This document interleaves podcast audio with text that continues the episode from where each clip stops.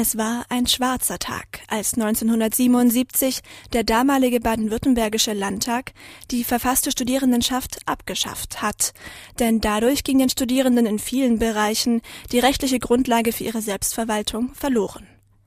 2011 hat die rot-grüne Landesregierung allerdings beschlossen, die verfasste Studierendenschaft, kurz VS, wieder einzuführen. Und in diesem Sommer hat der jetzige Landtag dazu ein Gesetz verabschiedet. Seitdem arbeiten an allen Hochschulen in Baden-Württemberg Arbeitskreise daran, für ihre Hochschule eine Satzung, also ein konkretes Modell zu entwickeln, wie sich die Studierenden in Zukunft organisieren wollen. Am KIT ist der Satzungsentwurf jetzt fertig und seit Montag könnt ihr über diesen Satzungsvorschlag abstimmen. Unsere Reporterin Anna Becker erklärt euch, was genau da drin steht. Im Vergleich zur bisherigen unabhängigen Studierendenschaft wird sich eigentlich nicht sehr viel verändern. Es soll weiterhin als Legislative ein Studierendenparlament geben, das über alle wichtigen Beschlüsse abstimmt und die AStA-Referenten wählt. Der AStA, der Allgemeine Studierendenausschuss, ist damit die Exekutive und die politische Vertretung der Studierenden. Dem Studierendenparlament steht wie bisher die Fachschaftenkonferenz gegenüber.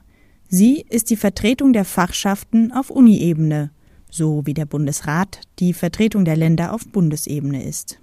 Neu ist nur der sogenannte Ältestenrat, ein Schlichtungsgremium, das bei Streitfragen entscheiden soll. Und dann sind da noch die vielen kleinen Feinheiten, die alle in dem neuen Satzungsentwurf geregelt sind. Tobias M. Bölz ist Sprecher des Arbeitskreises Verfasste Studierendenschaft am KIT und hat über viele Monate an der neuen Satzung mitgearbeitet. Der wichtige Unterschied zur bisherigen unabhängigen Studierendenschaft, erklärt er, liegt nicht in der Form der Gremien, sondern in deren neuer Legitimation. Der Unterschied ist einmal, dass das jetzt eben gesetzlich vorgegeben ist, dass man eben auch einen gesetzlichen Auftrag hat, hier tätig zu werden und sich eben die Hochschule auch mit einem auseinandersetzen muss. Und ja, ein weiterer Unterschied ist, dass äh, die Studierendenschaft dadurch, dass sie eben verfasst ist, in Zukunft auch Beiträge erheben kann, um sich zu finanzieren, insgesamt auch eine rechtsfähige Körperschaft ist. Das heißt, Verträge schließen kann im Namen aller Studierenden.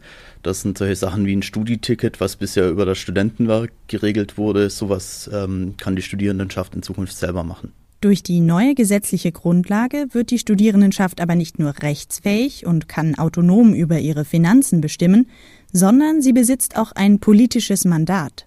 Bisher durfte sich der Oster nur zu musischen, sozialen, geistigen und sportlichen Belangen der Studierenden äußern.